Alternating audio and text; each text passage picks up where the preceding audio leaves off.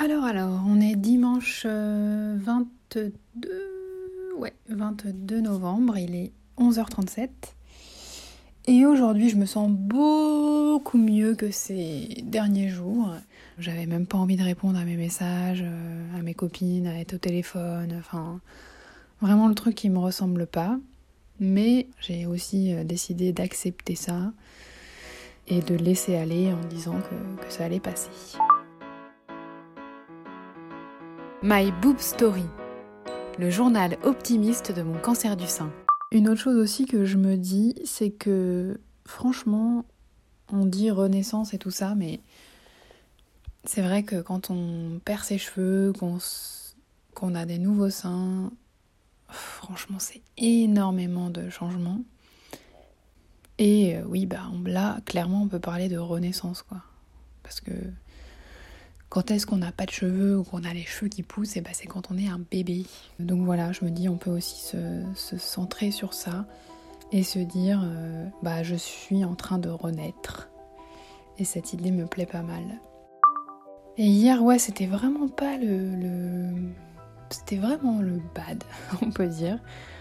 Moi qui pense pas très souvent à la mort, euh, je me suis dit là, j'ai une tête de mort en fait. Enfin, je sais pas, ça, m'est venu. Euh.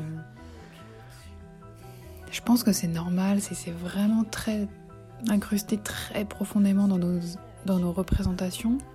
Je sais pas si par exemple on prenait une personne euh, éloignée, on va dire, de tout environnement social, qui perdrait ses cheveux ou alors qui, qui n'aurait pas de cheveux, parce que ça existe aussi, des gens qui naissent sans cheveux et ça pousse jamais. Ben, est-ce qu'il le vivrait mal en fait? Enfin, je sais pas, c'est un peu bête comme question peut-être, mais est-ce que c'est l'entourage et nos représentations sociales qui font qu'on le vit tellement mal? Comme quelque chose de négatif et. C'est vraiment le mot qui me vient, ça fait mal quoi. C'est. Ça fait mal au moral. Mais les choses bougent et les choses changent et voilà, au programme du jour, euh, sûrement une grande balade.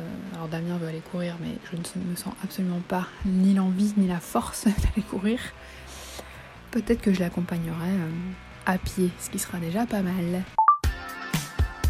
Merci d'avoir écouté ce nouvel épisode de My Boob Story. N'hésitez pas à suivre le compte Instagram myboobstory.podcast et pensez aussi à vous abonner au podcast sur les plateformes de diffusion. Si vous souhaitez soutenir My Book Story, rendez-vous sur Tipeee. Le lien est dans le descriptif de cet épisode. À demain!